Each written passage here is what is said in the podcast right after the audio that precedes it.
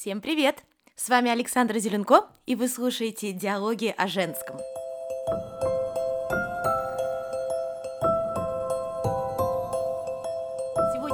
Гостях абсолютно удивительный человек, моя чудесная подруга и еще на самом деле прекрасный психолог-консультант, преподаватель психологии, кандидат психологических наук, та, у которой есть звание PhD в психологии.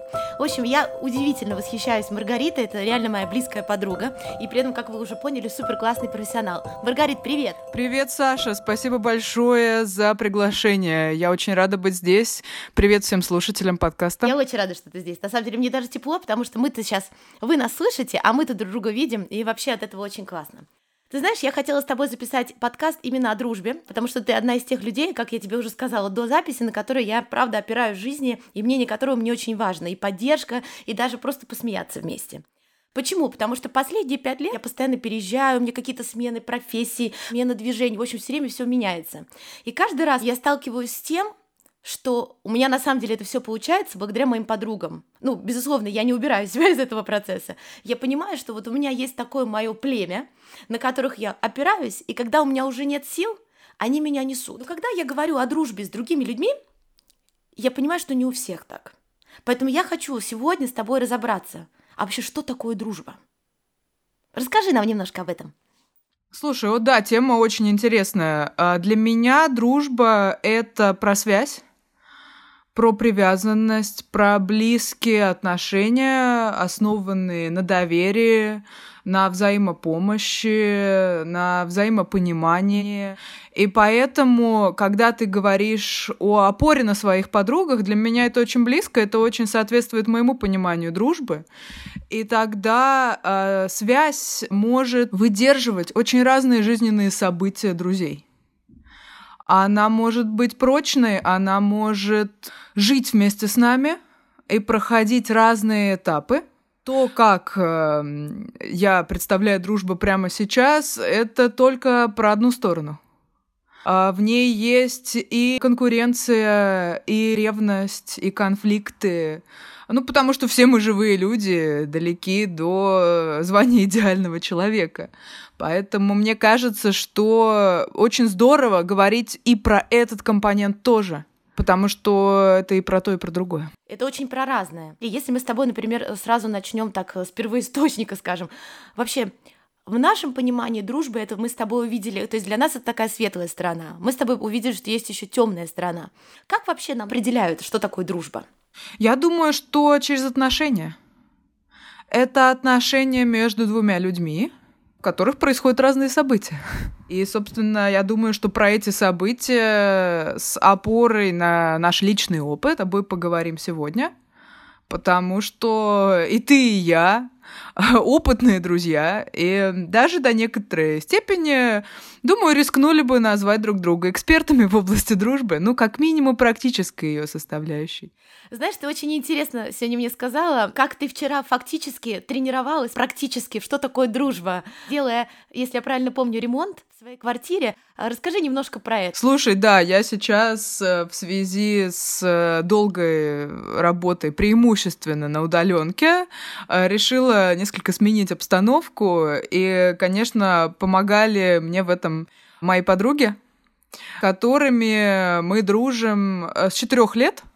В моей жизни есть некоторый набор подруг, которыми мы проходили через очень разные стадии в отношениях. Мы начинали... Ну, мы буквально учились ходить, говорить вместе. Потом э, в какие-то периоды жизни мы были очень близки в какие-то периоды мы могли э, несколько отдаляться. Но вот эта связь, про которую я изначально упомянула в моем определении дружбы, она всегда сохранялась.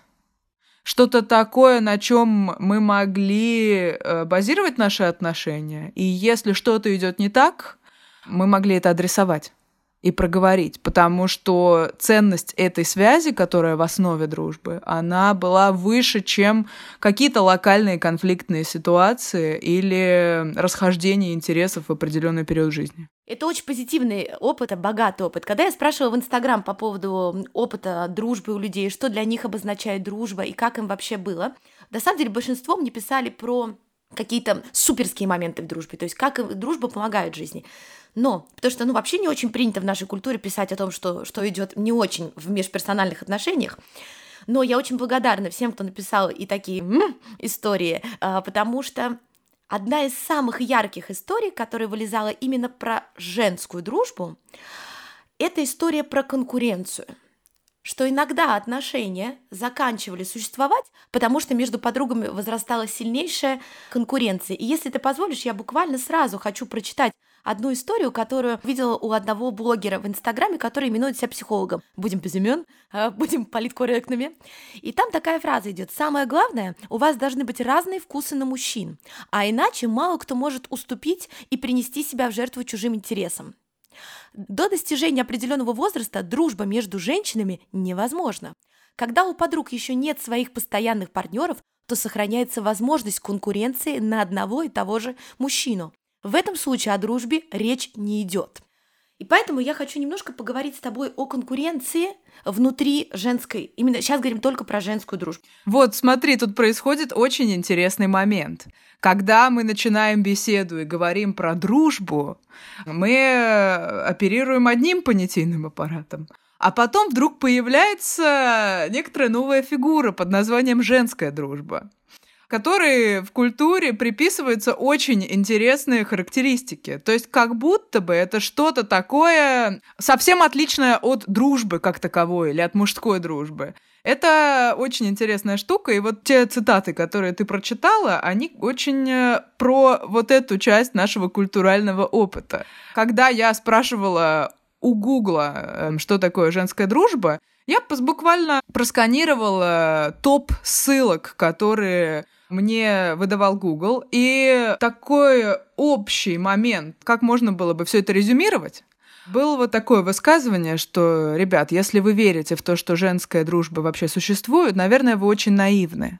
Потому что женская дружба это лишь пакт, а не нападение. Вот это да. О да. Как только женщины начинают видеть достойного самца с хорошим достатком и прекрасным генофондом, на этом дружба обязательно заканчивается. Ну и вот и как советует нам автор статьи, лучше выбирать тех подруг, с которыми у вас очень разные вкусы на мужчин. Это очень эм, общепринятое мнение о женской дружбе, как будто бы она является чем-то ненастоящим чем-то не про близкие человеческие отношения, а вот таким фасадом, за которым скрывается ревность, конкуренция. На мой взгляд, у конкуренции есть э, очень э, положительные составляющие и несколько разрушительные для отношений тоже. Но среди положительных могу опереться на свой личный опыт, когда мы с моей подругой и коллегой во время обучения в университете конкурировали, кто же займет первое место с точки зрения академического успеха, мы могли друг друга мотивировать к развитию, мы могли друг за друга держаться, друг к другу тянуться. Когда-то вперед выходила она, когда-то вперед выходила я. А мы могли радоваться за успехи друг друга мы могли несколько печалиться, что это не я самая успешная прямо сейчас. При этом эта печаль и эта радость, они соприсутствовали. И печаль нисколько не убирала радость за подругу. И, на мой взгляд, такая конкуренция может очень нас продвигать. Мы можем расти вместе и помогать друг другу развиваться. Но есть еще и другой вид конкуренции, про который мы часто слышим в контексте обсуждения женской дружбы как явления совершенно отличного от дружбы мужской или от дружбы как таковой без гендерной принадлежности. Это конкуренция за мужчину, ну, как будто бы мужчина в данной картине становится некоторым распределителем благ, он дает что-то он дает что-то материальное, он дает признание, тогда как будто бы ценность женщины заключается не в ее безусловном достоинстве, которое, ну вот просто у нее есть от рождения, по праву рождения ей оно дано. А это становится чем-то условным. Если меня признал достойный самец, то значит я достойная самка. Ну вот даже слово самец часто употребляется в этих э, разговорах. Конечно, это очень, на мой взгляд, примитивный уровень взгляда на эти процессы. Я тоже в этом слышу очень много историй про животный мир, потому что у меня у самой были такие ситуации в подростковом возрасте, когда э, я видела, что есть некоторые женщины, которые пытаются за счет конкуренции со мной как будто бы самоутвердиться. Вот он выбрал меня, значит, я как бы лучше. Но при этом вообще не отдавая себе отчет, а я-то участвую в этой игре. И вот в том, что ты говоришь, для меня очень много грусти, что как будто бы действительно я беру какое-то стадо рядом с собой, и пускай из этого стада, я так очень грубо говорю, но я так чувствую сейчас, пускай вот этот прекрасный самец, вершитель судеб, выберет из нас самую лучшую. Получается, мы переносим всю ответственность за то, какая хорошая, умная и так далее, на другого человека. То есть он должен выбрать, кто из нас лучше, я или моя подружка. Да, для меня это выглядит таким образом. Мне бы не хотелось отрицать нашу животную природу. Да, мы социальные животные. При этом, если мы рассуждаем только на этом уровне, мы как-то игнорируем несколько тысяч лет развития, на мой взгляд, которое, да, вообще-то эволюция происходила, и общество тоже эволюционировало. И да, я думаю, что до весьма недавнего времени именно мужчина был оценщиком ценности женщины, судьей который признает эту женщину ценной, эту женщину неценной, и неценная женщина должна поджать хвост, уйти куда-то, заняться собственным развитием, совершенствованием, стричь, красить волосы, делать маникюр, качать определенные части тела для того, чтобы наконец дослужиться до статуса той женщины, которая соответствует всем стандартам красоты и которую обязательно выберут.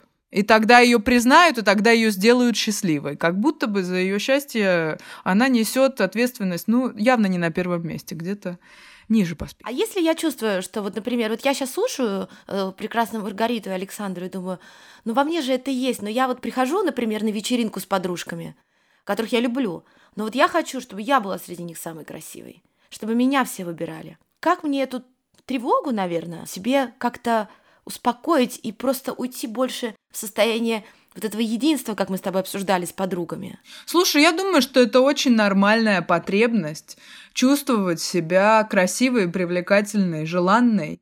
Интересно, что в этом контексте может появляться категория сравнения.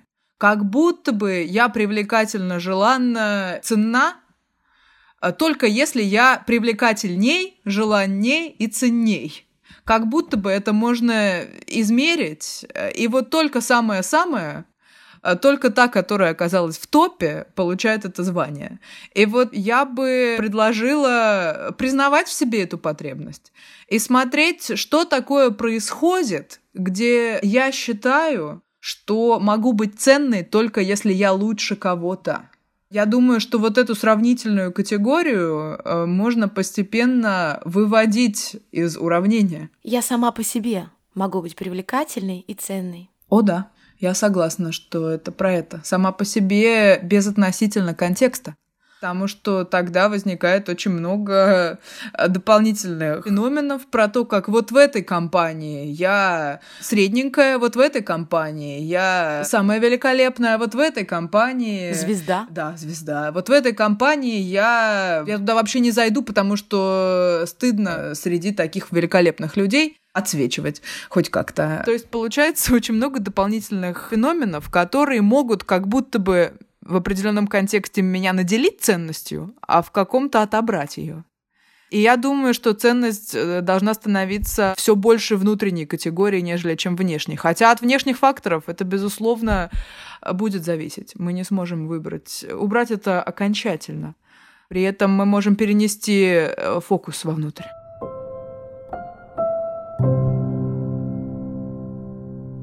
Знаешь, мне еще интересно такой момент, мы затронули про конкуренцию, про то, как она может положительная, да, скажем так, которая нам помогает расти, та, которая нас наоборот что-то в нас там червоточит. А что делать с таким феноменом, как женская ревность? Когда, например, я в теплых, очень таких хороших отношениях со своей подругой, э, образно, И я чувствую, что эта подруга хочет обладать мной повсеместно, ну то есть на сто процентов, как будто бы у меня больше нету права на других друзей.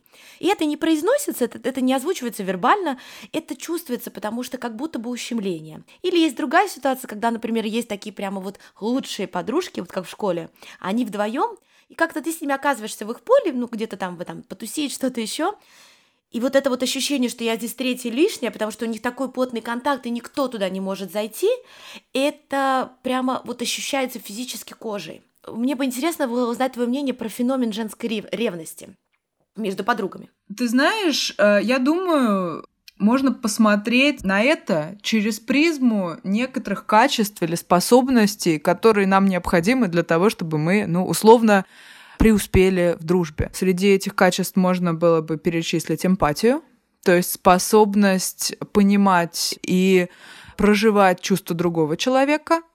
Это способность к осознаванию, когда я понимаю, что со мной на самом деле происходит, что я на самом деле чувствую, чего я на самом деле хочу в данный конкретный момент. И способность выразить и передать то, что со мной происходит, другому человеку. И тогда, если я ревную, я могу смотреть, что на самом деле я хочу от своей подруги, когда мне важно, чтобы она выбирала именно меня и только меня. Какую потребность я на самом деле хочу удовлетворить в этом контакте. Мне важно быть избранной и единственной, или что-то еще я бы хотела получить в этих отношениях.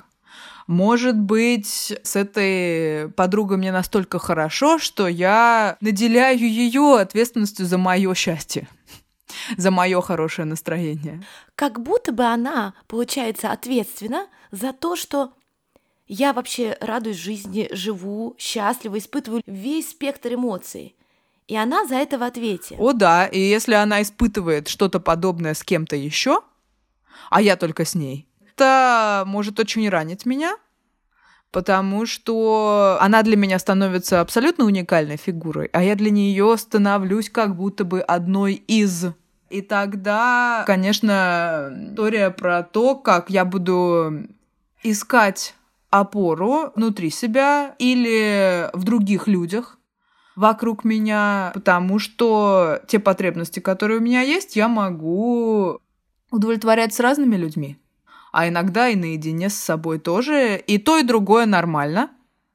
И если моя основная потребность про то, чтобы быть уникальной и неповторимой для нее, очень интересно становится, в каких своих жизненных отношениях я это недополучила. И тогда есть вероятность, что это вообще не имеет никакого отношения к этой подруге. Ну и вот здесь весьма уместно будет обратиться к психологу, чтобы поисследовать, что это такое со мной происходит. Ну, например, если когда я выясняю, что для подруги я не являюсь единственной, неповторимой и абсолютно уникальной в своем роде, я завершаю эти отношения. Может быть, это не про эти отношения. Я больше не хочу с ней дружить. О, да. Мне очень стало интересно про то, как ты сказала вот эти три основных столпа для того, чтобы сформировать дружбу, да, на которую мы опираемся. Ты можешь чуть-чуть подробнее про них рассказать? Я прям очень хочу про это. Да, когда я говорила, что для меня э, дружба, я упоминала, что это связь, это близкие отношения, основанные на доверии, на взаимопонимании, на взаимопомощи. Для того, чтобы организовать взаимопонимание, нам нужно организовать понимание себя и понимание другого человека. Для понимания себя необходима э, некоторая осознанность, или можно назвать это процессом осознавания, когда я могу в каждый конкретный момент отловить, что со мной происходит. Что ощущает мое тело, что я чувствую на эмоциональном уровне, чего я прямо сейчас хочу. Тогда я могу донести эту информацию до моего друга, и, собственно, организовать э, или как минимум повлиять серьезно на то, чтобы меня поняли и услышали. Чтобы понять другого, э, кроме совершенно беспроигрышной технологии спросить словами через рот, я также могу пользоваться эмпатией, когда я сонастраиваюсь с другим человеком и представляю себе, что бы я чувствовала в данной конкретной ситуации, будучи на месте этого конкретного человека. То есть не чтобы я чувствовал на его месте, а чтобы я чувствовала, будучи им на его месте. Вот в этом суть эмпатии заключается как будто бы я надеваю его туфли и понимаю, каково в этих туфлях, а при этом еще представляю свои ноги его ногами. Ну вот какой-то такой особенный процесс сонастройки. И отдавая себе отчет в том, какой он человек. О да. Не то, как я ощущаю, а понимаю еще, что у этого человека есть своя корреляция, он просто другой. Он не, вообще точно не такой, как я, и не такая. О, да, а еще здорово, что, получая какую-то информацию из эмпатического процесса, я могу сверяться. Слушай, мне кажется, ты чувствуешь себя вот так. Как для тебя это звучит? Это похоже на правду для тебя? А. И тогда моя подруга может сказать мне, да, это абсолютно то, что со мной происходит, спасибо, что ты заметила, или нет. Это вообще не так, сейчас я тебе объясню. И вот в этом особенная ценность, что я могу сверяться. И мне кажется, это дает очень глубокую почву для такого очень тесного и безопасного контакта. То есть моя дружба, она такая принимающая, но она не душит своей уникальностью, опять же, вот то, что только я знаю, как тебе надо. И тогда я могу разделить ответственность со своим другом. Я ответственна за свои чувства. Он ответственен за свои. Это не значит, что я не влияю на его чувства, и он не влияет на мои. И мы можем проследить, как это происходит, и обсудить это. Потому что в каждой нормальной дружбе, конечно же, случаются конфликтные ситуации. И тогда наша ответственность проинформировать другого о том, что с нами происходит.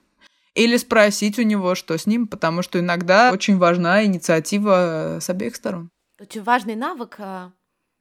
Он так легко всегда звучит, при этом он такой иногда сложный к тренировке. Просто спросить вообще, вот что сейчас с тобой? И мне кажется, это один из таких главных вопросов в дружбе именно. Да, ты знаешь, мне кажется, что многих из нас с детства учили угадывать чувства и потребности другого. И тогда мы можем перепутать эмпатию с нашей фантазией, с нашей проекцией. И я предлагаю проверять. Когда нам что-то кажется про другого человека, очень здорово это проверить. Или, например, когда у нас есть какая-то потребность, которую другой человек никак э, не может разглядеть. Мы можем про это его проинформировать. Когда на сессиях с клиентами мы подходим к этому моменту о том, а как ваш друг узнал, что вы хотите именно этого от него или от нее? Очень часто на этом вопросе клиент задумывается и говорит, ха, действительно, кажется, моя подруга могла этого не понять. И тогда я могу спросить, как вам кажется, она могла бы узнать это? И мне говорят, слушайте, походу я могла бы ей об этом рассказать. И ее об этом попросить, потому что выглядит так, что то, что для меня кажется очевидным, может быть не очевидно для другого человека. И это удивительно, и в плане того, что ты сказала про ревность, если я проживаю эту историю, я же тоже могу сказать, знаешь, я что-то так тебя ревную к ней, и мне, потому что мне тебя не хватает, или мне тебя мало. И тогда уже другой является как бы, скажем так, не жертвой какой-то вот немножечко такого давления. Жертва слишком большое слово, ну, скажем так, объектом давления. А он может сказать, что, может быть, действительно я мало тебе уделяю времени, а мне вообще и хочется с тобой больше времени проводить. Тогда вы можете что-то с этим сделать. Вы можете вместе принять решение о том, как вы будете иметь дело с этим процессом в ваших отношениях. Это очень здорово, это очень по-взрослому. Это очень рискованно. При этом в близости, вот в реальной человеческой близости, когда мы друг другу рассказываем то, что с нами на самом деле происходит, очень много риска, потому что мы очень опасаемся быть отвергнутыми. А с другой стороны, очень много ценности. Потому что отвержение можно пережить. Это больно, но это можно пережить.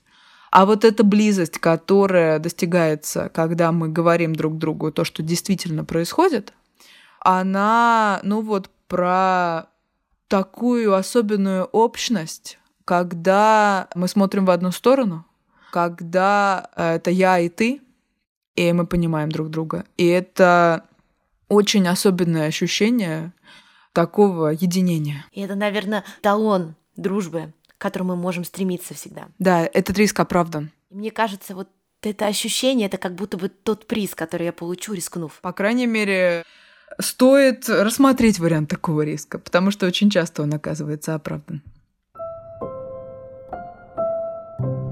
Ты знаешь, когда ты говоришь, когда ты говоришь про ревность, я думаю еще про один аспект, когда друзья опасаются вызвать ревность и зависть со стороны другого друга, но о том, что хвастаться нельзя, про то, что мой успех может ранить мою подругу. Счастье любит тишину. Да-да-да, и тогда мы можем, как будто бы защищая подругу, не делиться чем-то, что может ранить ее.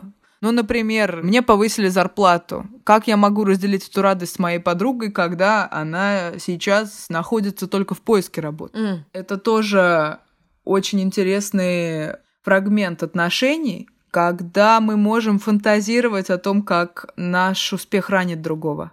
При этом я думаю, что в близких отношениях это можно адресовать, и это можно проходить вместе. Что ты имеешь в виду, говоря адресовать? Ну, например, мне было очень тяжело говорить со своей подругой о том, что я защитила кандидатскую диссертацию, потому что у нее не было этого опыта. Она, учась в аспирантуре, решила уйти, не продолжать этот процесс. А я его завершила, и мне, конечно, хотелось праздновать вместе. С другой стороны, мне было очень неудобно перед ней, что я завершила этот процесс, а она нет. Тогда я пошла на риск и сказала ей, ты знаешь, мне очень хочется вместе с тобой это праздновать, но я очень опасаюсь, что тебя это ранит. И тогда она сказала, у меня правда сейчас смешанные чувства. Мне грустно, что я не дошла до этого момента, но я готова прямо сейчас вот это вот чувство отложить и разобраться с ним потом, самостоятельно или с тобой. А сейчас давай правда радоваться, потому что ты это сделала.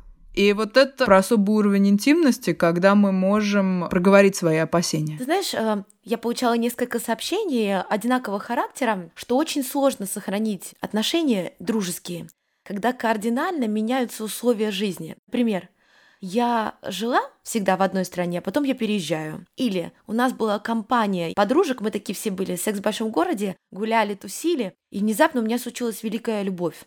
И все, я в отношениях. Какие-то такие кардинальные моменты. Мне это очень интересно с тобой поизучать. У меня в свое время произошла удивительная история. Я, будучи всего лишь два года в Армении, познакомилась с очень близкой для меня подругой. Она по сей день, там пол сердца моего живет в ней образно. Моя подруга, с которой мы очень сильно сдружились. У нас было супер теплые, искренние, настоящие отношения. И есть по сей день. И в один прекрасный день я понимаю, что я уезжаю из Армении, я больше не могу там жить, мне нужно дальше идти. А она остается, потому что пока ее такой выбор. Было очень страшно, потому что очень страшно потерять эти отношения. Наша жизнь больше не рядом параллельные линии, а они очень сильно разошлись. И как не потеряв это, продолжать двигаться, удерживать отношения. У нас получилось, мы по сей день в этих отношениях, мы нашли свой способ коммуникации, который вообще, и мы смеемся, что какая разница, мы как общались каждый день, так и общаемся. Но я вижу, что сегодня это становится очень большой для многих проблем, когда меняются жизненные ориентиры. И вот про что это тогда в дружбе? Как идти дальше? Когда отношения дружеские уже сложились, уже сформировались, нам бывает очень сложно адаптироваться к изменениям в жизни наших друзей. Или нашим друзьям сложно адаптироваться к нашим изменениям. Новые романтические отношения, новая страна проживания, новый карьерный виток. Когда эта адаптация происходит, это выход на новую форму дружбы. Ну вот как вы с подругой сохранили контакт, несмотря на то, что вы не могли больше вживую общаться каждый день, шутить, смеяться или плакать вместе. При этом та связь, на которой ваши отношения базируются, она прочная, она с вами, где бы вы ни были каких бы временных поясах вы ни находились, на каких бы континентах вы ни оказались, тогда потеряли тот компонент дружбы, который про совместное времяпровождение в одном пространстве сколько угодно времени. Но вы сохранили что-то другое, очень э, глубокое, что может жить в разных форматах. Да, эта адаптация может пойти успешно, как это сделала ты и твоя подруга, а иногда отношения могут завершиться. Я хочу немножко остановиться на том, что ты сказала такую очень важную фразу. Наша дружба, она остается, у нее появляется новый формат. То есть получается, если Я вижу, что у моей подруги, у нее действительно меняются очень сильно жизненные обстоятельства. Например, она больше не может со мной быть одна. Ну, то есть я сейчас одинока, у меня нет партнера. Или, например, я не хочу иметь детей, а у нее появились дети. И у нее другой момент. Основа-то та же, но я должна принять новый формат общения. Да? О, да, да. Мой друг э, выбирает для себя новый жизненный путь. Это не значит, что это про отвержение меня или про подчеркивание того, что я больше не нужна или не ценна или не важна. Это про то, что отношения меняются, формат может меняться. И многое из старого и ценного можно сохранить в новой форме. А у меня много очень близких подруг, которые переехали в другие страны, мы можем быть в очень разных часовых поясах. При этом во время карантина мы созванивались по зуму и вместе готовили. Иногда мы бурно разговаривали и смеялись, иногда мы замолкали, но мы создавали какое-то совместное единое пространство, в котором мы были. Потому что важная история внутри дружбы — это про то, чтобы рядом просто быть ничего совместно не предпринимая, обсуждая, а просто разделяя это пространство. И когда мы не можем разделить физическое, мы можем создать некоторый его аналог. Благо, современные технологии э, нам это позволяют, как прямо сейчас мы с тобой, находясь в разных странах, при этом делим вот это общее эмоциональное пространство. Так важно то, что ты говоришь, потому что сейчас пандемия и прочие моменты, она очень сильно нас изолировала. И как раз-таки вот эта изоляция, в Европе это очень сильно ощущается, по крайней мере, потому что у нас очень жестко здесь. И эта изоляция дает еще больше голод по-человеческому и вот по-дружескому, что просто вот можно я включу Zoom, и ты вот посидишь рядом. И это действительно очень важно. Тут надо совсем мало моих физических затрат. Здесь достаточно только желания дружить. Да, это желание про возможность договариваться и находить новые способы. Находить новые способы. Бывает очень грустно, когда старые способы больше невозможно организовать и повторить, но тогда можно найти новые. Мы ответственны за то, чтобы этот поиск произвести. Стоит еще упомянуть, что иногда эта адаптация к новым условиям дружбы может быть нами не пройдена. Мы можем не справиться. Тогда получается, что моя дружба закончилась? Да, мы можем начать смотреть в разные стороны. Наши ценности с нашим развитием могут разойтись. И это действительно бывает. Это очень грустно, и при этом это случается. И некоторые значимые отношения в нашей жизни завершаются, и это нормально. И нормально переживать горе от этой потери, даже когда эти отношения завершаются в связи с осознанным выбором. Когда я понимаю, что все хорошо, но, наверное, мне больше не по пути. И я принимаю решение. Да, это непростое решение, оно может быть весьма печальным, но э, то, что эти отношения заканчиваются, не делает их плохими. Иногда хорошие отношения заканчиваются, будь то романтические или дружеские, и иногда их не стоит восстанавливать. Мы можем хранить теплую память о том, что уже случилось. Ты очень классно сказала, что если эти отношения закончились, это не значит, что они были плохие. Потому что часто, когда я закрываю отношения, я как личность, такой собирательный образ, происходит обесценивание. Да вообще, да она и не дружба-то это вовсе и была. Потому что вот, ну, подружка вот так, ну, не делает. И не дружба это вовсе было. Да, как будто бы нам нужно сказать, что все это была фигня, и тогда не так жалко, что это заканчивается. Тогда я не горюю. Тогда как будто бы я очень яростно отвергаю. Так должно и быть. Но это избегание процесса горевания. Горе — это нормальная история, когда мы отпускаем что-то. Это очень здоровый процесс. Печалиться и грустить помогает нам действительно отпустить что-то в нашей жизни, что закончилось. Иногда это кажется нам слишком больным, и тогда легче обесценить и назвать все фигней и ошибкой. Я предлагаю другую стратегию. Я предлагаю вспомнить, какой путь мы прошли вместе, вспомнить, чему мы вместе научились, что мы друг другу дали, Напомнить себе, что все это случилось, все это опыт, который уже стал частью меня. И тогда я выхожу из отношений с печалью и благодарностью. Тогда я могу идти дальше. Да, формировать новые отношения, вспоминать эти, которые состоялись. Они состоялись. Ну как мне закрыть эти отношения? Вот я с человеком дружила какое-то количество лет, дней, не знаю. И что-то во мне понимает, что, наверное, я не хочу больше дружить с этой женщиной, например, или я не нуждаюсь в этих теплых отношениях. Как мне выйти вот с этим теплым чувством, про которое ты говорила, и с этими осознаваниями? Какой мне нужен такой внутренний алгоритм для себя? Конечно, уровень про был бы про то, чтобы обсудить с тем, кем мы выходим из отношений, обсудить, в связи с чем мы принимаем такое решение, особенно когда мы наблюдаем, что, кажется, эти расхождения происходят с двух сторон.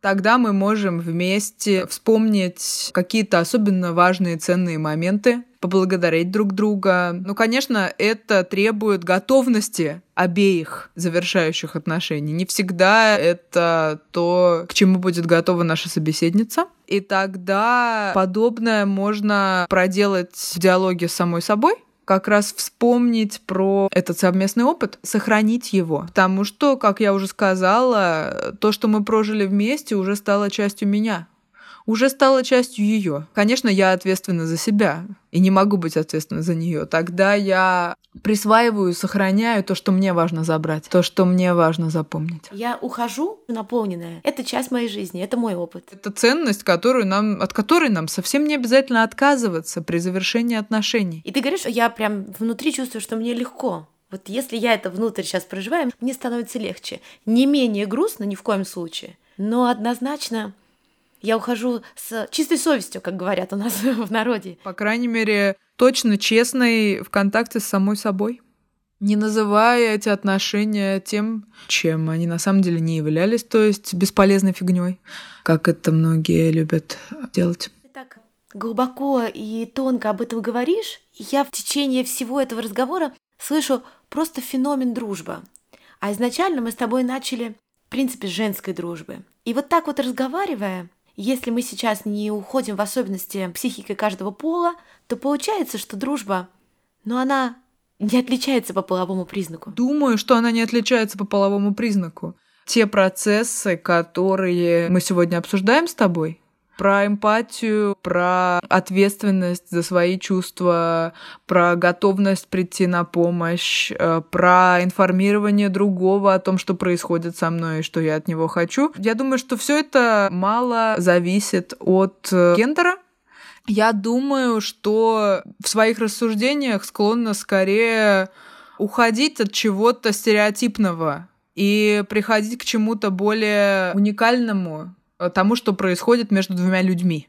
Вот есть человек и человек. И когда я говорю про вот эту интимность, про этот контакт, который мы можем организовать, про этот контакт «я-ты», это про человеческое. Не про мужское, не про женское, не про детское, не про какое-нибудь еще, а про человеческое. И это так глубоко. И я сразу как-то опираясь на свой опыт преподавания йоги, я думаю, как в этом много про душу, вот ту самую метафорическую, которую мы все пытаемся прощупать разными практиками, и как дружба про душу, и как даже с одной буквы это все начинается. В дружбе есть много разных уровней. Все они по-своему важны. Да, очень здорово говорить про ерунду, смеяться вместе. Приятно проводить время, иметь какие-то общие хобби это важные элементы дружбы, но мне кажется, что сейчас мы с тобой э, опустились до какого-то ядра, до какой-то сердцевины, которую я вначале назвала связью. Ты знаешь, я сейчас говорю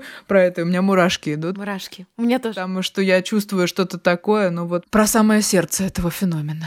Даже так хочется прям оставить сейчас людям подумать, помолчать с этим.